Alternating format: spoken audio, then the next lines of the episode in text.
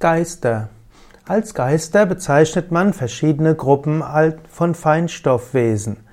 Relativ häufig bezeichnet man als Geister zum Beispiel die erdgebundenen Geister oder eben auch bestimmte Kräfte in der Natur und in der Feinstoffwelt.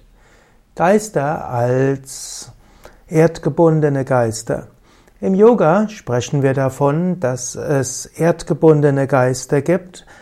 Wenn jemand stirbt, dann verlässt er seinen physischen Körper und bleibt als Astralkörper weiter da. Im Normalfall öffnet sich nach drei Tagen bis drei Wochen ein Lichtkanal, mit dem man dann in die höheren Welten geht.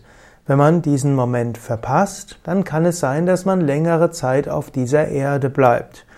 Und dann kann man zum erdgebundenen Geist werden.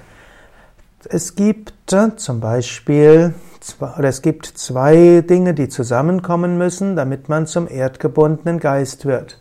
Das eine ist eine Verhaftung an etwas Irdisches, zum Beispiel an einen Mensch oder an eine Sache oder auch an eine bestimmte Form des Vergnügens.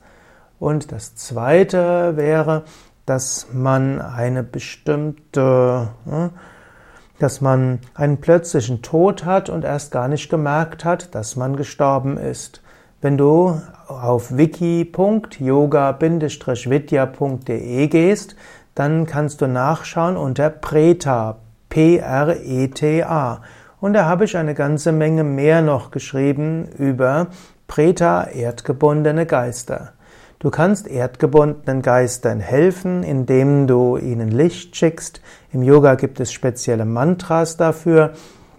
Wenn du im Yoga kennst, dann kannst du das Om Trayambakam sagen oder auch ein Arati machen und dieses für den Verstorbenen wiederholen. Wenn du irgendwo bist, wo du das Gefühl hast, dass irgendwo ein Geist im Sinne von erdgebundener Geist, dann sage für ihn oder sie das Om Trayambakam, mache ein Arati, schicke Lichtgedanken hin und beschäftige dich dann nicht weiter mit diesem Geist. Weitere Geister sind zum Beispiel auch die Elementargeister. Es gibt Erdgeister, Luftgeister, Feuergeister und so weiter. Wenn du mehr darüber wissen willst, dann kannst du nachschauen unter Elementargeist oder Elementargeister oder auch unter Elementar. Es gibt in der Natur jede Menge von Feinstoffwesen, die sich kümmern um die Bäume, um die Pflanzen, um die Tiere, um bestimmte Orte. Es gibt die Hüter eines Ortes, es gibt die Baumgeister und so weiter, Quellgeister, also verschiedene Formen von Feinstoffwesen. In diesem Sinne sind Geister die Bezeichnung für alle möglichen Feinstoffwesen im Unterschied zu den Engeln. Die Engel sind Feinstoffwesen, die von einer noch höheren Warte sind. Man kann sagen, die Engel sind Lichtwesen, die sehr eng mit Gott selbst verbunden sind, währenddessen Geister sind Wesen, die in der Astralwelt sind und in dieser Zwischenwelt sind. Und dort gibt es eben die erdgebundenen Geister als Menschen, die in der, die recht erdnahe sind und die auch die physische Welt sehen, aber nicht aufsteigen können in höhere Welten. Die erdgebundenen Geister können als, sich als Poltergeist bemerkbar machen. Sie können Teilbesessenheit bewirken, indem sie hm, zum Beispiel, wenn jemand betrunken ist oder auch wenn jemand einen Rausch hat oder auch Drogen nimmt, dann können die erdgebundenen Geister praktisch in den Körper des anderen eindringen, um dann ein bestimmtes Vergnügen zu bekommen durch diese Substanzen, die der andere eingenommen hat.